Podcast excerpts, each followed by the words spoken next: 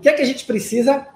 Garra, força, método, pegar toda a experiência que nós temos agora e atualizar com o método do crescimento 5 em 6 para se tornar um gestor e uma gestora extraordinária. Outra coisa que a gente fica na cabeça, maluca, tem gente que botou isso na cabeça, gestão não precisa de fundamento, é só ir fazendo. Vai fazendo que aprende. Não, não aprende não. Precisa de fundamento, precisa de base, precisa de prática, fundamento e prática.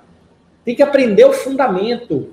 Gestão é ciência, tem fundamento, tem que aprender. E aí, aprender o método, aprender o método é, ó, masterizar o método. Outra coisa, maluquice. Tem gente que diz assim, ah, Roberto, eu já me conformei. Esse negócio de viver aqui sobrecarregado, apagando incêndio, resolvendo problema, isso é normal. Isso não é normal. Se você vive assim, isso é uma anormalidade profissional anormalidade profissional. Viver apagando incêndio, viver resolvendo problema, viver sobrecarregado não é normal em lugar nenhum do mundo.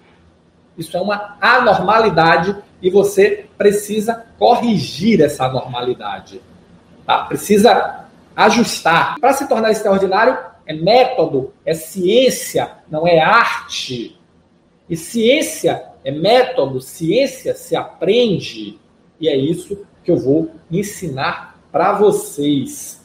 Outra coisa que fica na cabeça das pessoas, ah, eu, eu, eu já, Roberto, eu já sou gestor há, há 20 anos, há 10 anos, eu já sei fazer gestão. Sabe não, irmãozinho, sabe não, irmãzinha. Você fez administração. Você pode saber administrar.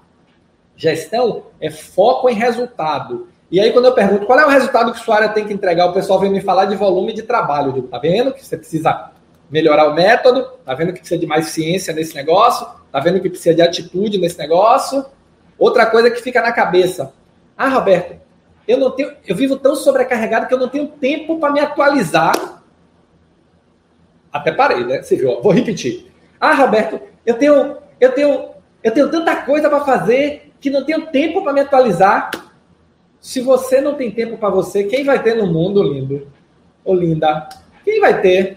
Se você não se dá o direito de ter tempo para você, de ter tempo para investir na sua vida profissional, de ter tempo para buscar crescer, para buscar desenvolver novos conhecimentos, novas habilidades, para se adaptar,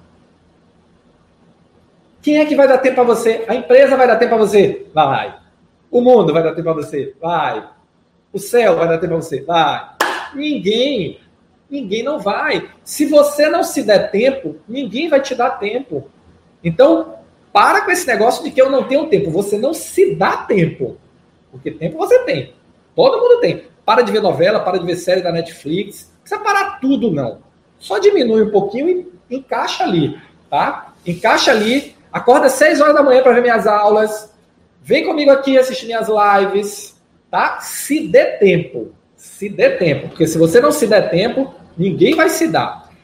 Outra coisa que fica na cabeça das pessoas, ah, eu já conheço muito bem os processos de minha área e não, nada precisa mudar.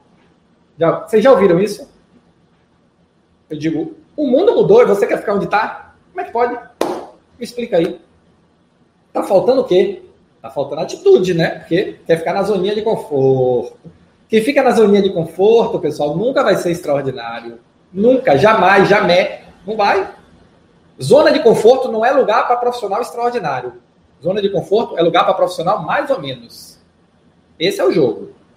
Se você. Se, e ser mais ou menos não é ruim, não, tá? Não estou dizendo que é ruim, não. Só não é extraordinário. Não é, não é mesmo.